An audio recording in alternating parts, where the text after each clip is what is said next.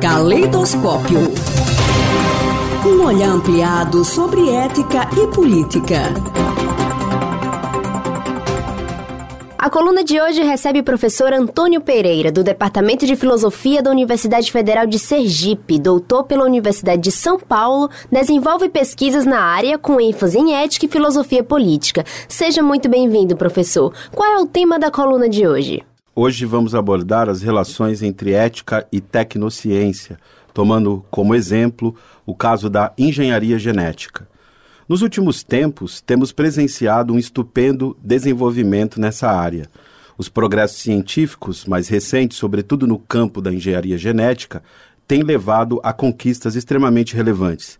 É fato que já há algum tempo os cientistas passaram a interferir diretamente na ordem natural, intervindo no programa genético de diferentes seres vivos, seja para corrigir certos defeitos, curar doenças ou produzir seres híbridos. O ganhador do Nobel por seus estudos de fisiologia, François Jacob, afirmou certa vez não haver nada que impedisse aplicar aos seres humanos os procedimentos de seleção utilizados para cavalos de corrida, os ratos de laboratório ou as vacas leiteiras. Este não é mais um assunto da biologia, dizia o eminente pesquisador lá pelos idos dos anos 70. O prognóstico se confirmou mas trouxe consigo a necessidade de impor limites éticos para a pesquisa científica com os seres humanos.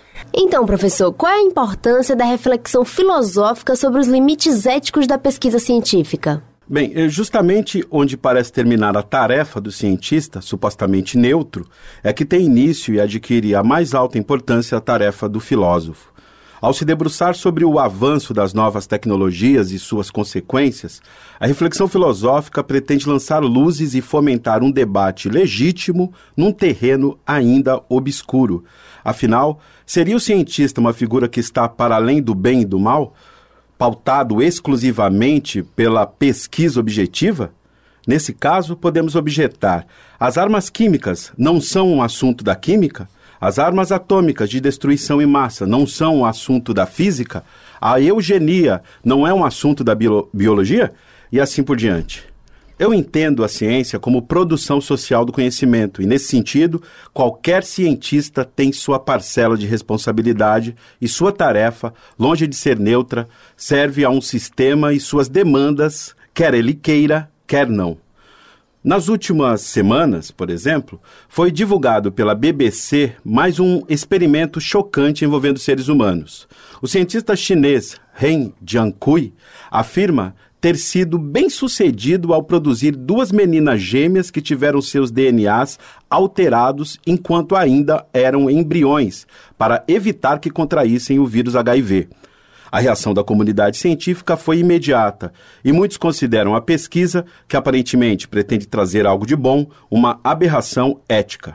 O cientista alega que quer evitar o sofrimento das crianças. Mas o que teria feito Ren Jiankui? Ele deletou ou editou informações genéticas nos embriões e foi além, pois não descartou esses embriões in vitro, mas produziu bebês. A maioria dos países rejeita essa prática. No Brasil, por exemplo, a Lei de Biossegurança de 2005 veta toda forma de experimento envolvendo edição genética de embriões humanos, independentemente de serem descartados ou não. E por que há riscos nesse tipo de pesquisa, professor? Bem, não sou especialista nesta área, mas há, em primeiro lugar, um risco para as crianças envolvidas.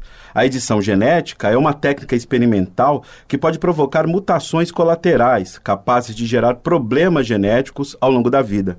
Não imagino que as crianças se tornem X-Men, mas podem simplesmente ficarem vulneráveis ou desenvolverem outras doenças, como dizem alguns especialistas no assunto.